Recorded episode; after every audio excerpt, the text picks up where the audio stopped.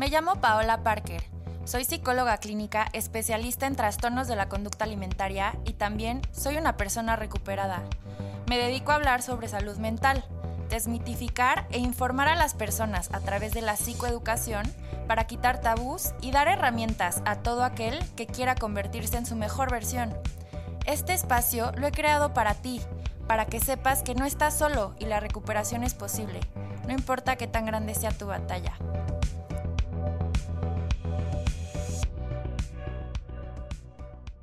Bienvenidas, bienvenidos a Te Identificas. Muchas gracias por acompañarme el día de hoy. Hoy estoy muy emocionada porque es la primera vez que en el programa tengo unas invitadas. Son unas Mm. invitadas muy especiales que coincidimos eh, eh, justamente por Instagram hace algunos meses. Resulta que pues más o menos nos dedicamos a lo mismo que comparten muchos de sus posts a mí, yo los veía y decía, es que las tengo que conocer, me encanta lo que publican. Y bueno, pues así fue como di con ellas. Eh, son Dani y Ana de Sana Manzana, son dos profesionales de la salud increíbles que me gustaría que conocieran. Entonces, eh, bueno, pues muchas gracias por acompañarme, por aceptar mi invitación. No, gracias a ti. Que me gustaría que se presentaran, platíquenos quién es Ana Manzana, quién es Dani, quién es Ana. Venga, Ok. Dani. Pues antes de presentarnos, la verdad es que yo te estoqueaba primero, antes de que tú nos estoqueas a nosotros. Sí, claro, Y desde mi cuenta personal, así, Dani más que es Facebook, por algo, no sé por qué di contigo, y yo dije, es que lo que dice Paula queda perfectamente con nuestra pues con nuestra filosofía sana manzana. Y le dije a Ana, es que ve, checa su feed y checa Paula Parker. Sí, sí, sí. Y de repente no me acuerdo cómo fue el contacto de vámonos por un café, vamos por un café, sin conocernos. Sin Entonces estar ahorita contigo es como, sí se puede. O sea, soñar con voy a conocer a alguien algún día. Y entonces estamos bien contentos de estar Y contigo. es bonito porque fluyó, o sea, la- el Sí. café fue muy ameno, fue como si nos conociéramos Claro. ya, o sea, la plática estuvo muy a gusto. El Y yo recuerdo que el chisme estuvo muy a gusto. Yo me acuerdo que Dani me dice, oye, ¿qué vas a hacer mañana? Y yo, no, pues este, no tengo pacientes por la mañana porque, ah, tenemos un café. Y yo, ok. ¿Con? ¿Con? Y yo con una Con- psicóloga padrísima. Y yo, va, perfecto, órale. Y ya, la verdad es que fluyó todo muy bien, muy a gusto. Sí. Así que bueno, ahora sí, después de eso ya nos presentamos. Yo soy Daniela Vázquez, soy nutrióloga, la nutrióloga de Sana Manzana, soy nutrióloga clínica. Acabo de terminar mi maestría en nutrición clínica y principalmente ahorita estoy enfocada a la consulta interdisciplinaria con Ana, de parte de psicología. Ya les iremos platicando exactamente qué es psiconutrición, que es uno de los objetivos de, de que estemos aquí. Y Y bueno, yo soy Ana, evidentemente. Eh, yo soy psicóloga clínica, soy egresada de la UAC y tengo una maestría en psicoterapia psicoanalítica. ¿Cómo es? Ok. ¿Y cómo, cómo surgió Sana Manzana? ¿Por qué decidieron juntar esta parte de, de psicología y, y nutrición? Pues ahí te va. Esta es la, justo así cuando estábamos repasando, le dije, en esta pregunta nos vamos a echar un rato, porque creo que es como Ok. la, el pilar de esto. Yo te voy a empezar por mí, cuento con mi historia personal y cómo nos encontramos en, en el camino profesional para que ya surgiera Sana Manzana. Yo empecé en este mundo de las dietas, te puedo decir, desde los 10 años o desde que tengo memoria, chiquitita, por el llevarme, a, bueno, mi mamá me llevaba al típico profesional y no tan profesional. O sea, probé de todo, probé balines, fajas, mesoterapia, jugos, la que quieras, excepto pastillas y Herbalife, lo digo orgullosamente, orgullo. no caí ahí en eso. Y en este transcurso de la vida, como a los 23 años, tuve una experiencia fuera de- del país y estando allá me di cuenta que algo pasaba más que mi alimentación, ¿no? O sea, como que yo decía, lo que ya vi en la licenciatura, la teoría perfecta de comer menos, hacer más ejercicio, no está funcionando, porque algo que platicaremos más adelante es como cómo la teoría, cómo se rompe la teoría en un punto de la práctica, ¿no? Entonces, yo indagando en, o haciendo como mi introspección de que algo pasa, no es nada más lo que estoy comiendo, hablo con una prima que es psicóloga, le cuento y me dice, Dani, cuando regreses de tu experiencia internacional vas a ir con Frida, que es mi psicóloga que ahorita yo creo que le debo gran parte de, de mi bienestar actual. Entonces llego de, de, de Washington, empiezo con mis sesiones de terapia y dije, es que es esto, o sea, yo soy pionera en psiconutrición porque yo lo descubrí, ¿no? Y más que lo vi apliqué a mi vida, empezaba a ver mis pacientes, ¿no? Llegaba la paciente, frustradísima por alguna situación de la vida y yo, es que la dieta aquí está, o sea, ya el cálculo está. Que y tú lo veías como la teoría te lo indica de, pues no sé, yo ya te estoy dando lo que puedo. Y cuando empiezas a escuchar al paciente realmente su necesidad de, oye, mi esposo y su alcoholismo o el divorcio de mis papás, y yo dije, ¿en qué momento quiero que mi dieta perfecta haga un efecto cuando la, la, persona, la vida de la persona, perdón, va mucho más allá de mi dieta perfecta. Entonces empecé a ver que yo no podía sola con este trabajo, tanto personal como con mis pacientes. Y pues Ana es mi amiga desde hace más de 10 años y coincidimos en cierto punto de la vida de compartir un espacio, bueno, cada quien su consultorio, pero en el mismo lugar. Y pues platicando con, ahorita que ya nos cuente su historia, les, les decimos en qué punto se inauguró Sana Manzana. Pues fíjate que yo llegué a trabajar donde trabaja Dani, a, a rentar ahí también, y en los espacios de entre paciente y paciente, pues platicábamos, digo, éramos nada más nosotras dos, o sea, teníamos que hablar la una con la otra, aparte de que somos amigas, pues por convivencia y por lo normal, ¿no? De convivir en el mismo espacio y platicando y teníamos como varias, varios puntos muy semejantes en cuanto, por ejemplo, eh, el cuerpo, cómo se manejaba el cuerpo, cómo la gente hablaba de su cuerpo, porque en psicoterapia se habla de todo, ¿no? Y también eh, hay los discursos, a querer o no, siempre aterrizan en el cuerpo. Bueno, no siempre, pero la mayoría de las veces aterrizan en el cuerpo. Entonces, pues en estas pláticas, y un día estábamos muy a gusto en el consultorio y, dijimos, bueno, ¿por qué no llevamos estas pláticas tan a gusto, tan enriquecedoras, que si bien somos eh, de dos eh, cuestiones diferentes, ¿no? salud mental y nutrición, ¿por qué no lo llevamos a otro espacio? o sea, la plática, la verdad, es muy enriquecedora y llegamos a muchas cosas de la teoría, claro, de la vida personal y también cosas que empiezas a, escuchar, por lo pronto, en, en, el espacio, en la clínica. Y dices, no, claro, aquí hay algo que, con lo que podemos trabajar, ¿no? Claro, y que te metes más a investigar y tú lo sabrás perfecto y dices, como yo te dije, soy pionera en esto, claro que no, esto lleva años y hay muchísima ciencia, hay muchísimos estudios, papers, investigación, que dices, más bien, en, hablando de nutrición, te enfocan tanto al qué comer, calorías, que te hacen un lado todo lo que es, o sea, el conjunto de una persona. Sí, claro, eso yo también lo he visto cañón en mis pacientes, que llegan como o muy estresados por es que esta es mi dieta y entonces tengo que comer esto, tengo que comer esto, o no tienen idea de sus emociones. Y al final hay una conexión increíble entre lo que comes, en cómo te sientes, también en lo que comes, cómo va a influir en tu estado de ánimo, porque también ahí hay una relación, en cómo te relacionas con la vida, o sea, yo creo que cualquier psicólogo debería de indagar también en las cuestiones alimentarias de una persona, aunque ese no sea como el motivo de, consulta, pero te va a dar muchísima información.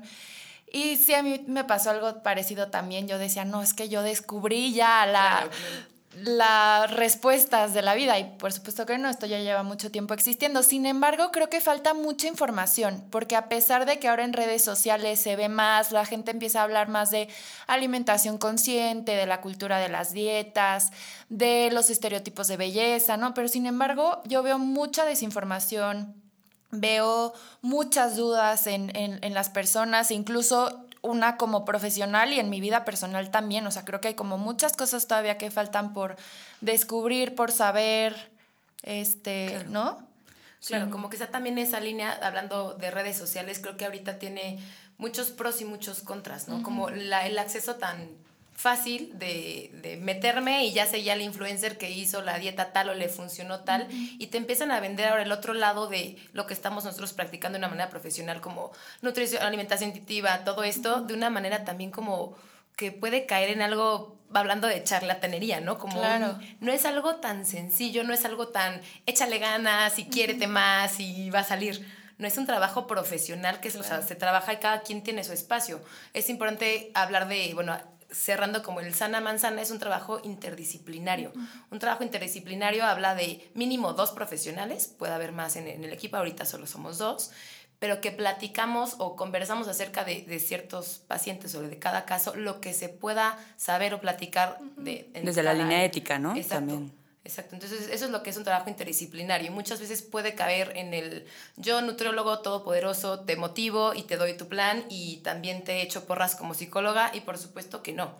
al menos que seas, tengas las dos licenciaturas, va, va- puedes practicar psiconutrición, pero si no, no te puedes meter Sí, en el lado el, que el no es trabajo tuyo. en conjunto. Totalmente. Claro, Sí. aparte me parece que la escucha es completamente diferente, ¿no? O sea, la escucha en un espacio clínico de psicoterapia es muy diferente a una escucha en un espacio clínico médico de otro Sí, claro. rubro de la salud. Totalmente. ¿no? Entonces eso también como tenerlo muy en, muy en cuenta. Y ahorita que mencionabas de, de lo de la información, mm, de la falta de información, sí, y también siento que, digo, porque hay información, ¿no? Nosotros eh, accedemos a ciertas plataformas que nos otorgan esa información, eh, pero también siento que es mucho el quién lo comunica y cómo lo comunica, ¿no? Cómo, cómo se metaboliza esa información y se la pasa a quienes te vean o te escuchen o te lean.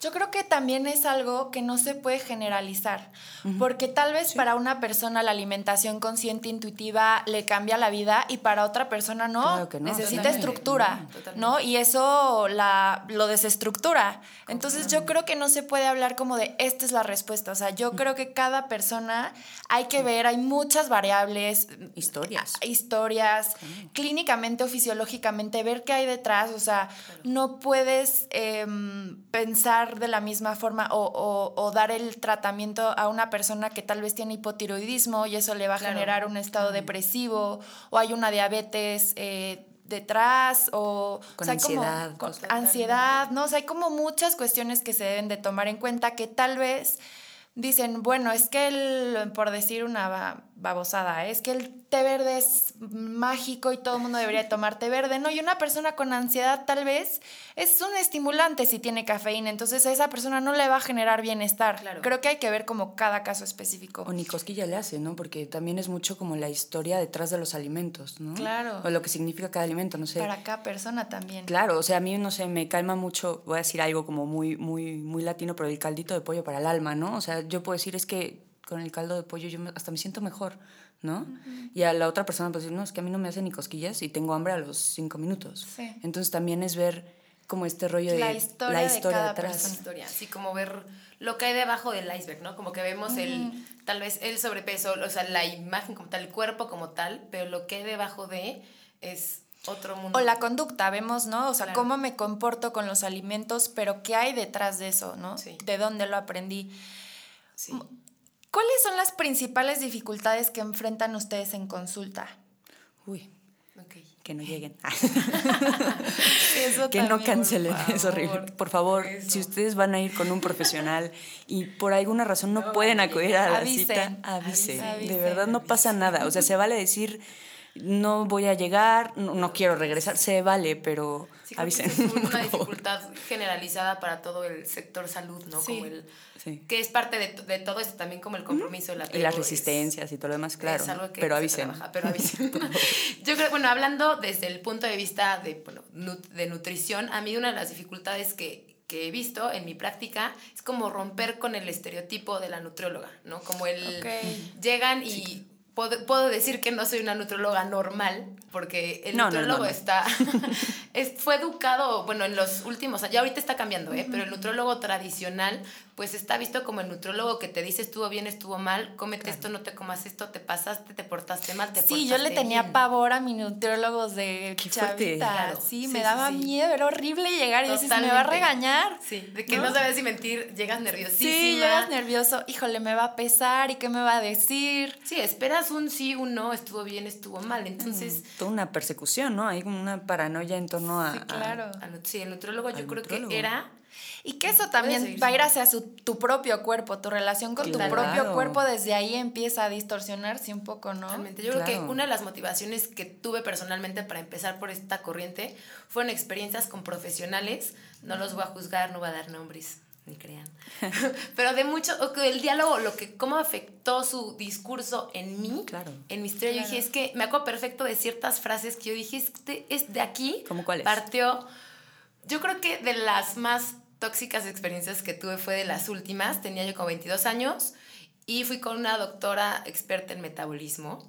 Y yo dije, es aquí. En ese entonces yo estaba haciendo un CrossFit intensísimo, dieta súper restrictiva. Yo dije, es que esta es la solución. O sea, súper ejercicio, súper dieta. Sorpresa, subo casi 10 kilos en 5 meses aproximadamente. Yo dije, es que algo pasa. ¿no? Mi teoría como nutrióloga es que lo estaba haciendo bien. Llego con esta doctora Lo primero que me dice, me pesa, análisis, no sé, tienes que bajar 16 kilos. Ay. Yo, 16 kilos. O sea, te dicen, tienes que bajar claro. 16 Sí, kilos. Hola, buenas tardes, ¿cómo estás? Ahora, te, ah, claro, lo primero es que te pesó, edad, bajar 16 kilos. Muy violento. O sea, no me preguntó ni quién eres, a qué te dedicas, ¿sabes? Como un poquito. O quieres, historia. ¿no? Exacto. Claro. ¿O qué buscas? ¿Qué buscas? ¿No? Tienes que. Y yo así, mi mamá iba a mi lado. Yo acuerdo que en ese momento solo empecé a llorar. Y la dieta que me dio, dieta de los jugos. Ya sabes. No, ya di nombre, ya. ya me enojé. Ya. Y yo, claro, es excelente idea, la voy a hacer. Empiezo a hacerla, creo que duró una o dos semanas. Dos semanas. Entonces, ya sabes, todo el, hablando de, de dietas, las que hemos estado, es el cierre a la vida social. O sea, la, la familia está comiéndose un pollo y tú estás con, tu juguito de acelga Sí. con betabel. Es el que, te juro que solo me acuerdo de la acelga, creo que ya no la puedo Mm. ver después de ese jugo. Regreso a consulta a las dos semanas y había bajado creo que 800 gramos, una cosa terrible. Y me dijo, ¿cómo te sentiste? Ahora sí me preguntó un poquito. Y yo, lo único que quiero es comerme una rebanada de pan bimbo. Es que muero de ganas por... Te juro que era un pan bimbo integral, así. O sea, no era la concha, era un pan bimbo. Ok, este, te voy a mandar estas pastillas para la ansiedad, para que ya no tengas estos antojos. Por, y yo no las tomé. O sea, en ese momento fue un foco rojo que yo dije, es que yo te Yo estoy diciendo que estoy no quiero enojando. nada. A ver. Claro, ahí me dijo, tú tienes ansiedad por ese pan y te voy a medicar para que ya no la tengas. Claro. Yo, o sea, es que tengo hambre, ¿no? O sea, en ese momento dije, claro, tú estás en lo correcto. Aguanté una semana más, ya no regresé. Pero eso, a ver, psicólogas. A ver, es que ahí te están enseñando a no ser recuerda, te están alejando completamente, te están escindiendo de, de tu conciencia con tu cuerpo. O Y sea, de tu mi necesidad cuerpo de me comer. está diciendo, "Ne- tengo hambre. ¿no? Y entonces, ah, ok, tómate esto para que ya no la sientas. Claro. El cuerpo es sabio, por algo, Por por, algo algo, quieres el pan, ¿no? O sea, por, ¿no? Y esa fue la respuesta total. No, aparte muy violento. Muy y, creo que el eso, discurso. claro. Muy, muy, muy. Y algo muy importante que tenemos que tener en cuenta todos los profesionales de la salud es que al querer o no, nosotros somos cierta figura, no de autoridad, pero lo voy a decir como de saber, ¿no? Entonces la gente llega con nosotros a hacer ciertas preguntas y esperan una respuesta y como nosotros respondamos o como nosotros abordamos sus problemáticas, va a ser fundamental para que esa persona, eh, uno, eh, acepte el tratamiento y dos, se acomode con lo que está haciendo, ¿no? Porque si llegas todo, el- digo, yo, si soy honesta, yo la primera vez que fui a un nutriólogo fue con Dani y porque regresé igual de, De del- un intercambio, de un intercambio, dije, me voy a meter porque obviamente pues me descompensé, lo que sea, ¿no? Dije, voy a regresar eh, y voy a ver a Dani y súper a gusto, digo, yo no comparto ninguna de esas experiencias de persecución Dramática. dramáticas. No, al contrario, fue como muy, muy, muy agradable la experiencia. Y de hecho fue incluso antes de Sana Manzana que yo empecé a ir contigo. Sí. sí. Y. Sí, creo que es eso, es esa experiencia. Igual y yo no caí en la pastillita para la ansiedad, pero ¿cuántas personas o cuántos pacientes con ella y con más no Oye, Dani, ¿te hicieron algún tipo de historia clínica antes para saber, no sé, si habías tenido algún contacto con otro medicamento, o sea, que tuvieras alguna predisposición a generar una adicción, alguna enfermedad detrás, ¿no? O sea, como te digo, hipotiroidismo, Claro. un tema de hormonal, no Claro. sé. Fue como la historia clínica básica, o sea, general, ya sabes, del típico de cuántas tienes, qué buena, así, Ajá. ¿sabes? Ay, horrible. Y ya, ya está. Entonces, yo creo que lo más choqueante de mis, esas, de esas sesiones, uno, el tener que, tener que bajar 16 kilos, la forma en la que lo tenía que bajar, o sea, no había otra.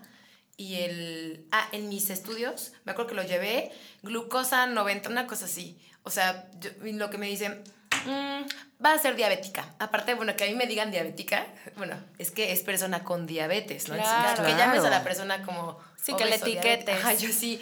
No, que las sentencias, porque eso no es Claro. sentencia. Y yo, ¿no? ¿de dónde estás sentencia- partiendo que voy a tener diabetes? Cuando mi glucosa ni siquiera está alterada. Entonces fueron como muchas cosas que, que, o sea, qué triste y en qué riesgo te ponen a ti como paciente el- el- lo que te dice el profesional. Creo que tenemos una responsabilidad impresionante. Sí, la ética es muy importante, lejos de, o sea, alejarte de un problema este, Claro. legal o cualquier cosita, porque literalmente la salud mental, la salud de, de- de una persona íntegra está en tus manos y le puede Claro. afectar muchísimo. Claro, lo que hagas o no. Y yo creo que también como psicólogo hay que tener la humildad de saber, esto se sale de, mis, co- de mi conocimiento, esto se sale de, de, Totalmente. Tener esa capacidad de, de, aceptar cuando lo ético, lo sano para esa persona, incluso para uno mismo, es derivar o canalizar, pedir, supervisar los casos, o sea, ¿no? Es como... Claro, hay toda una red que se tiene que tener como, como profesional de la salud, ¿no? Y hablando de esto de, de los juguitos, eh, a mí ahora me llama la atención porque creo que sí ha habido en redes sociales un movimiento muy padre, este sobre hacer conciencia de diferentes tipos de cuerpos, la inclusión, ¿no? de body positive. Body positive. Eso a mí me parece padrísimo. Sin embargo, creo que llega un punto en el que también sé, o sea, ¿cuál es el punto en el que es aceptación, pero dentro de la salud?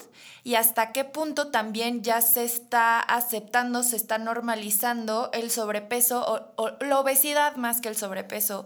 Em, cuando eh, la obesidad también genera un daño en la salud de la persona, ¿no? Entonces, como hablando de salud, ¿no? No hablar de ese cuerpo se ve bonito, ese cuerpo no se ve bonito, porque eso son estereotipos. No estoy hablando de estereotipos de belleza, estoy hablando de la salud de la persona. Justo lo platicamos hace yo creo que dos semanas, que seguimos a varias cuentas, obviamente, de este tipo, y hay una que yo admiro mucho y le dije Ana, es que ella ya se está saliendo de, o sea, estábamos muy dentro de la línea y ya al, de, al decir, no es una enfermedad, no hay consecuencias, ¿sabes? Es como un, no podemos salirnos, no podemos dejar de un lado lo clínico, o sea, no me puedes decir que una obesidad, cuando sí hay una alteración bioquímica, ya no es una enfermedad o es una predisposición para... Entonces, te entiendo, entiendo, perfecto tu punto y soy de, de, de esa misma idea, de, de, la aceptación no es igual a resignación, ¿no? Exacto. Del decir, como, si tengo este peso, lo acepto, estoy consciente que tal vez no voy a hacer la talla cero que me está promoviendo eh, la modelo, pero tengo que buscar mi mejor versión, o sea, mi salud, a pesar de que acepte mi cuerpo con sobrepeso o tal vez con obesidad, pero partiendo de que sigue sí, porque mi, mi valor y el amor propio no va a variar por mi peso, ¿no? O sea, hay, que separar. Como mi valor no importa si peso 58 kilos o si peso 120. Sigo siendo una persona valiosa. Y porque soy una persona valiosa y porque me amo, voy a cuidar mi salud. Y, y, dentro de, de, la salud también está, este, pues, esta parte que, que creo que es muy delicada porque ahorita en algún punto ya se está yendo a los extremos, ¿no? Sí, de hecho, lo que, bueno, lo que hablamos mucho en Sana Manzana es que, de hecho es nuestro eslogan, es que lo, lo, saludable se ve diferente en cada cuerpo, ¿no? Eh, hay gente que tiene eh, una dieta, vamos a decir, o sea, la palabra dieta. Sí, hablarlo como... Como si fuera... partiendo de que la dieta, pues es todo lo que comemos. Claro, pero vamos a hablar dieta, lo, que conocemos. Sí, el plan alimenticio. Ajá, como el plan alimenticio, ¿no?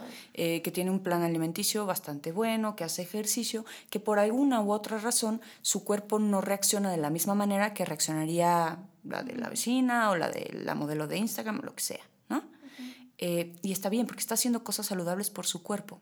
¿no? Hay a lo mejor hay otros factores que se tendrían que ver, pero bueno, está haciendo algo por su cuerpo, ¿no? Y, y a mí es lo que yo le digo a, a, Dani, que de repente siento que, que se juzga mucho a una persona con sobrepeso como si no, fuera, saludable. y eso es como, a ver, ajá, claro, como si no hubiera, espérate, ¿no? O sea, a lo mejor, y a lo mejor está haciendo muchas cosas y, y, a lo mejor ella se siente hasta cierto punto cómoda con el proceso con el que está llevando y está bien, ¿no? El respetar también este lado de decir, oye, em, cada quien sus tiempos. Cada, quien sus tiempos. Cambios. Aunque creo que se sigue buscando, no sé, alguna vez también lo platicamos de pacientes que tenemos, tenemos ya en, en interconsultados, que recibo la retroalimentación de Ana y por ahí de la tercera sesión me dice, ya no tengo nada que comentarte, ¿sabes? Como que buscamos o se empieza a buscar como la psicología como una, una forma de abordar solamente por psicología el sobrepeso o la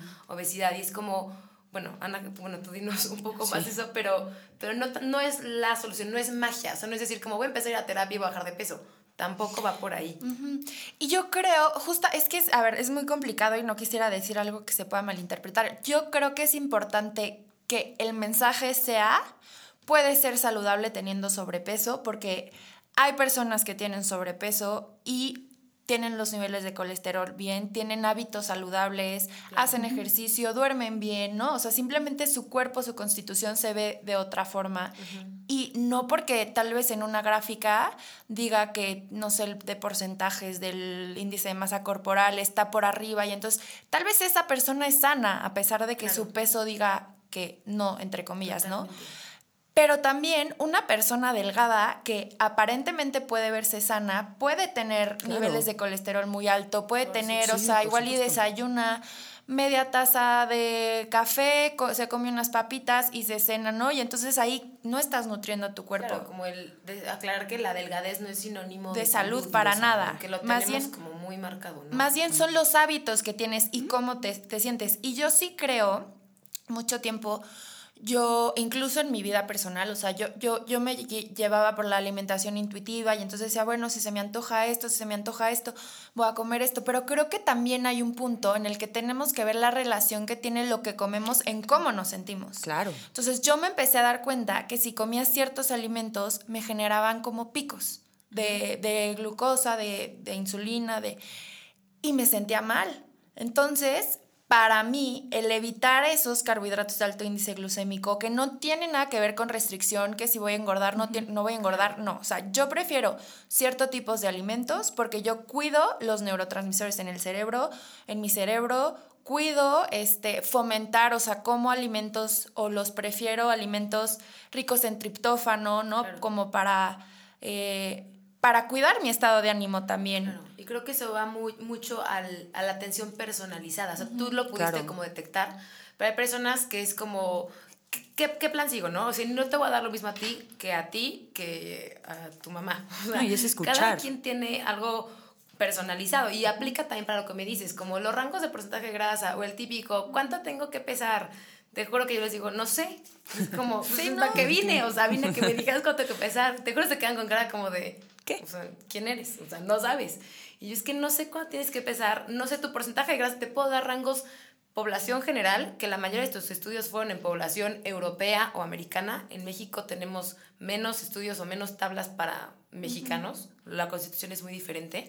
si partimos de eso, es como, no está ni personalizado para ti como raza. Claro. Y, y los rangos son muy diferentes. Entonces, como romper también esquemas de de teoría, que creo que bueno, es algo que, lo que ya había mencionado, lo, con lo que estamos luchando nosotros contra corriente. Y también como de posición del, del especialista, ¿no? Porque, bueno, a mí algo que me gusta que, que hace Dani en, sus consultas es que escucha.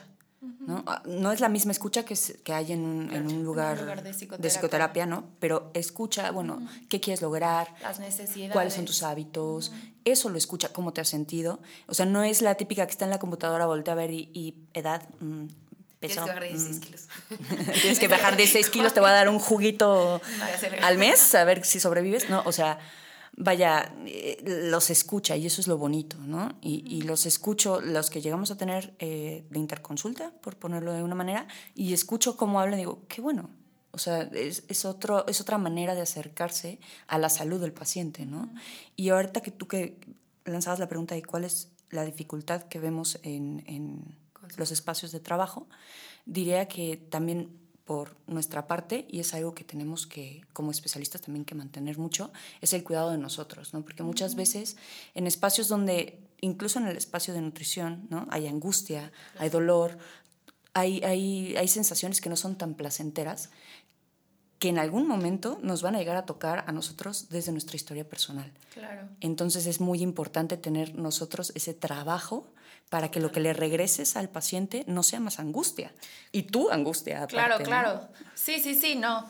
No, eso es bien importante y qué bueno que lo dices porque estoy totalmente de acuerdo. Creo que el, el trabajo, el trabajar en la salud como profesional de la salud es bueno, a mí me enriquece muchísimo, o sea, el ver los avances en mis pacientes, el de verdad, pero también es, es agotador porque también los pacientes requieren mucho y a veces se, se, se agarran mucho de, de, de, uno, ¿no? O sea, y si tú como profesional no sabes cómo manejar eso, cómo separar, justamente le vas, a, le vas a devolver cosas tuyas, ¿no?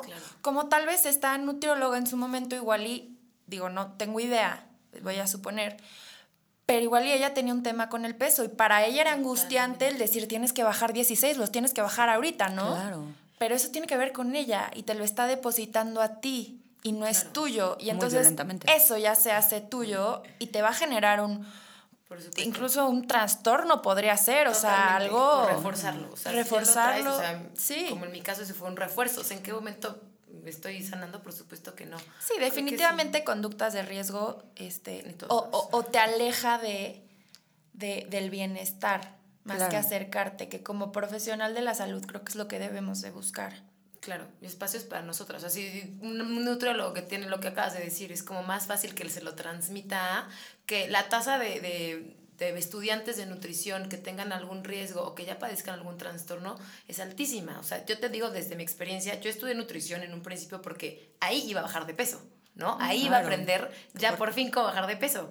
Por supuesto que no. O sea, aprendí muchas más cosas y ahorita entiendo el por qué fui nutróloga, por este enfoque de psiconutrición y por, por qué es importante decir que una nutróloga para que ejerza como en este trabajo, en este equipo, tienes que haber tenido una experiencia. O sea, no es lo mismo alguien que lo leyó a alguien que lo vivió. Creo que tú me puedes entender Sí, claro. muy bien en eso. Entonces, cuando ves al paciente que está frustrado, no vas al libro y dices, Ay, cuando el paciente se sienta así, tienes que decirle, no, más te recuerda a ti, dices, yo sé qué es eso. Entonces, como que te da herramientas de hacerlo. Y mm, ya se me fue el punto en el que estaba. Perdón, divagué, divagué, pero... No, está padrísimo todo lo que nos están contando. Yo estoy aprendiendo muchísimo de ustedes. Y algo que me gustaría saber eh, como su punto de vista es cómo, eh, cómo romper con estos estereotipos de, de belleza, de, del culto al cuerpo, de la delgadez. Pero también es que justo creo que ahorita nos estamos enfrentando como en un- una paradoja entre, ok, la gente es- es- está empezando a hablar, se están haciendo movimientos como de hacer conciencia y de no a la talla cero y de no...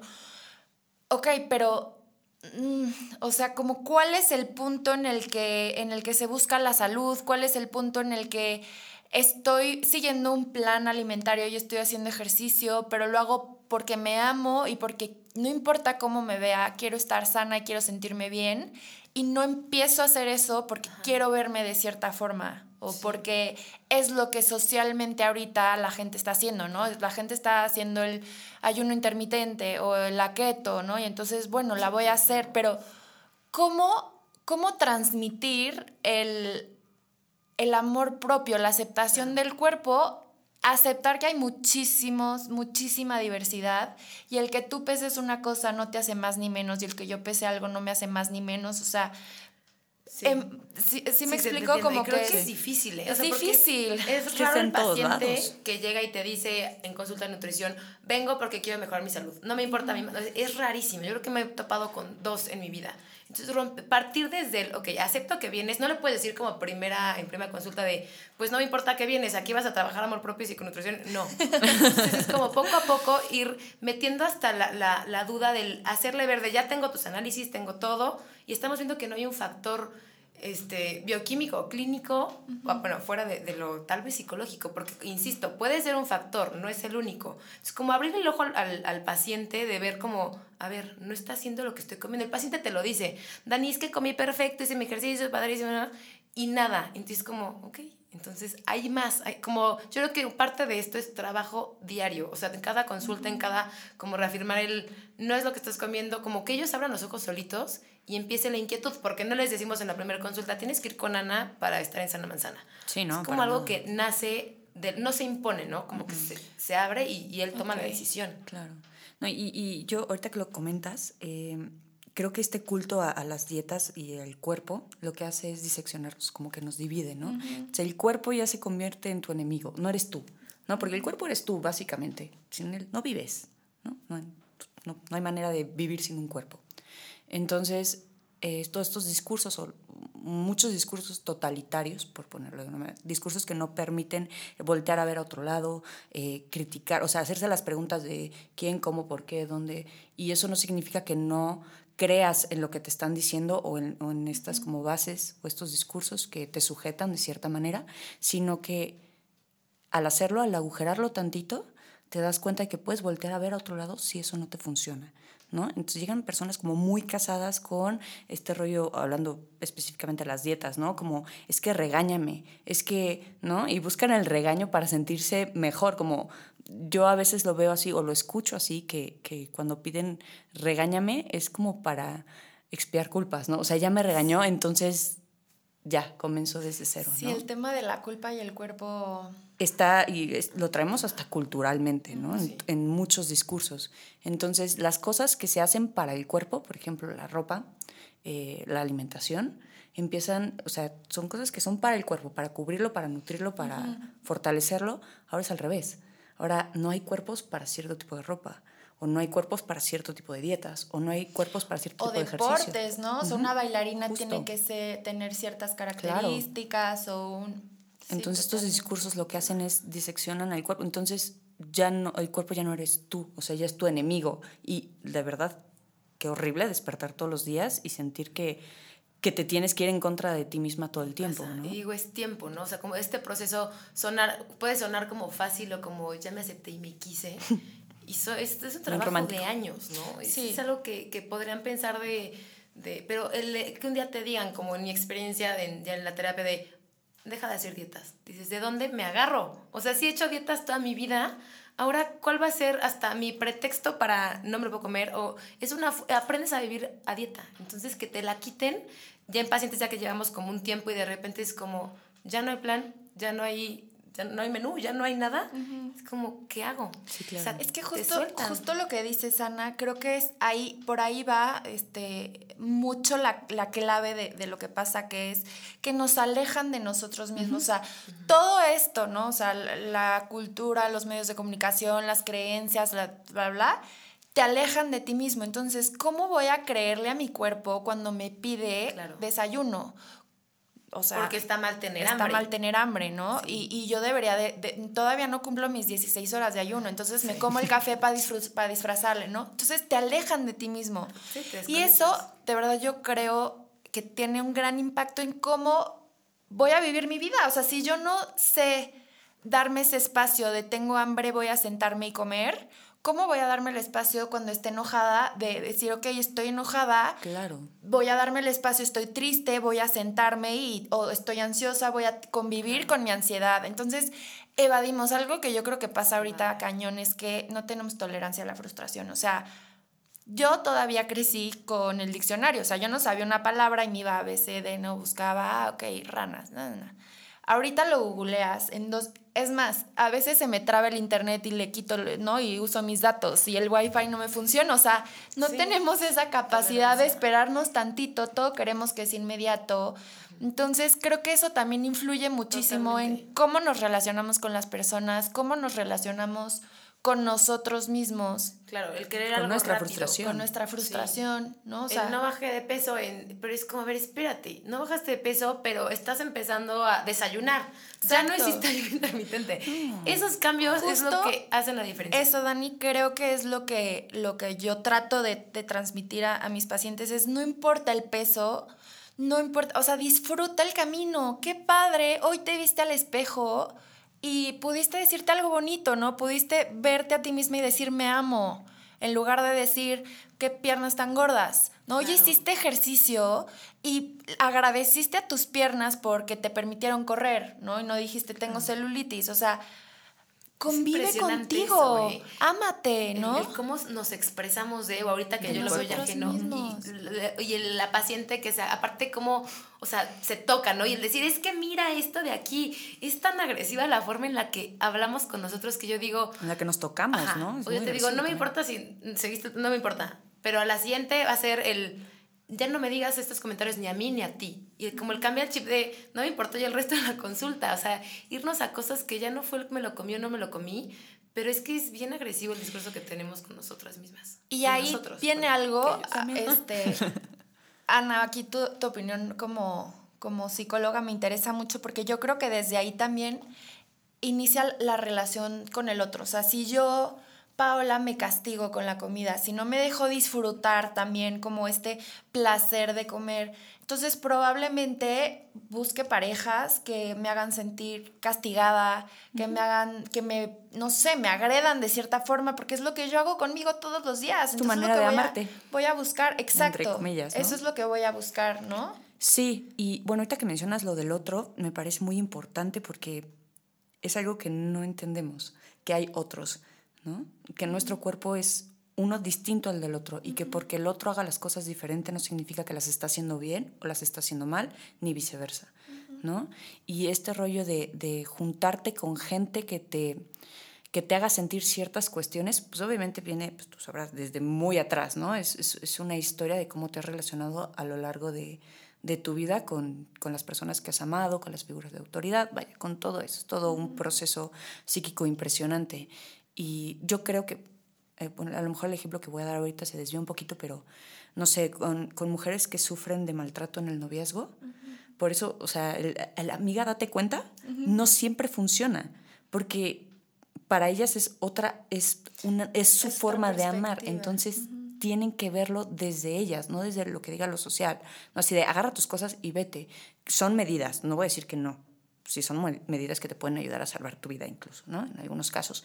Pero, pero es el, hablarlo desde, desde esa persona, o sea, que esa persona lo diga es lo más importante, ¿no? No que lo mencione el resto del mundo, sino que ella o él digan, me está pasando esto y me estoy dando cuenta. Generar conciencia, que yo creo que ese es el punto de la alimentación consciente, más que todo yo creo, para mí, estoy hablando personalmente, a mí Paola, lo que más me ha servido de soltar las dietas y llevar una alimentación consciente es que a través de la alimentación consciente hice conciencia de miles de cosas, de cómo para mí las mujeres eran una amenaza, o sea, yo era bien celosa, bien insegura, ¿no? Eh, de creencias que tenía hacia mí misma, de que no era suficiente, de que tenía que verme de cierta forma, de que tenía que ser buena, ¿no? Poner límites, me, cuesta, me costaba trabajo decir que no, porque si digo que no, el otro ya no me va a ver. Y entonces si no me ve quién soy, o sea, bueno, toda una cosa, ¿no? Sí, todo un tema. Y, y a través de generar conciencia desde lo más simple que es, ¿qué estoy comiendo? ¿Tengo hambre? ¿No tengo hambre? ¿Lo hago porque porque estoy ansiosa o porque realmente mi cuerpo me está pidiendo alimentos. O sea, identificar todo eso para mí fue dar un salto grandísimo en mi, en mi proceso personal y terapéutico y el día de hoy, claro que mi relación con la comida no es perfecta, claro que no tengo la vida resuelta, pero sí les puedo decir que soy segura de mí misma, sé cuando, es más, hasta corto con el novio y, ya no digo es que yo no soy suficiente, digo, bueno, eso tiene que ver con él, si él ya no quiso, ser, son sus creencias y es válido y se respeta, ¿no? Este creo que cuando te volteas a ver a ti mismo desde lo más básico que es la alimentación, te volteas a ver en mil cosas más. Y eso es bien sanador. Y es bien bonito porque la alimentación, creo que por pronto los humanos la creamos en algo ya cultural, ¿no? Porque, digo, el, el, punto de alimentarnos es nutrirnos para que el cuerpo tenga fuerza y no nos muramos, básicamente.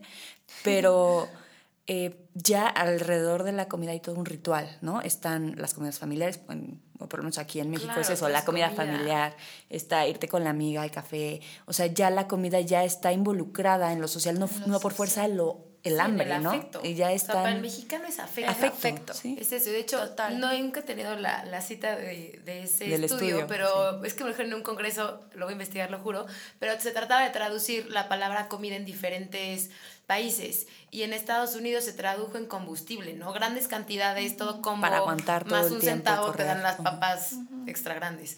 En Francia fue disfrutar, o sea, como que en Francia son más bocadillos más pequeños, la copa de vino, como poquito disfrutando. Y en México fue afecto y totalmente, o sea, la cultura mexicana es el caldito de pollo, como decías. Nos comunicamos con comida. Yo estoy 100% convencida de eso. Es un medio de comunicación, es un medio De comunicación, sí. Y más todavía en generaciones, bueno, todavía en la nuestra, pero bueno, la abuelita, la tía de, él no te lo comiste y te lo hice con todo mi amor. Todo mi amor. Es que fuerte, ya que lo escuchas desde afuera, dices, qué fuerte que le estás diciendo eso, ¿no? Está cañón. Ana, Dani, muchísimas gracias. Me encantaría tener más tiempo porque creo que podríamos estar aquí cuánto tiempo más. Sí, Yo creo que las voy a tener que volver a invitar porque Por con, favor. una, con un episodio no es suficiente. Muchísimas gracias por acompañarnos. Les voy a pedir a todos ustedes, a, a ti que nos estás escuchando, que nos pongas cualquier pregunta, cualquier inquietud para que eh, con mucho gusto entonces podamos responderte, eh, incluso hacer otro episodio para responder todas estas cuestiones que yo creo que van a surgir muchísimas Sí, claro. cuestiones que, eh, bueno, es que este es un tema que...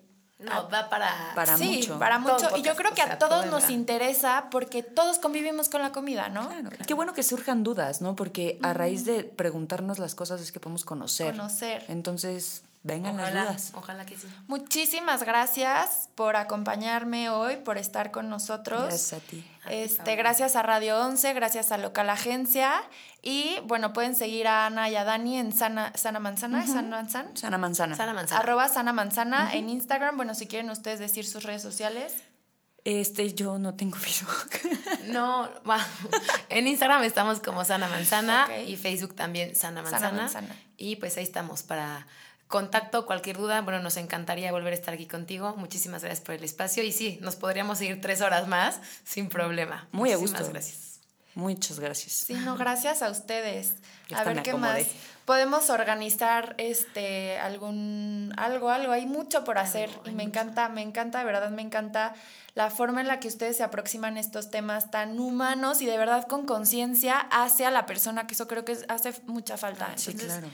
agradecerles la labor que hacen es A ti. increíble. Seguirle, que hay mucho. Y hay que mucho que seguirle. trabajar.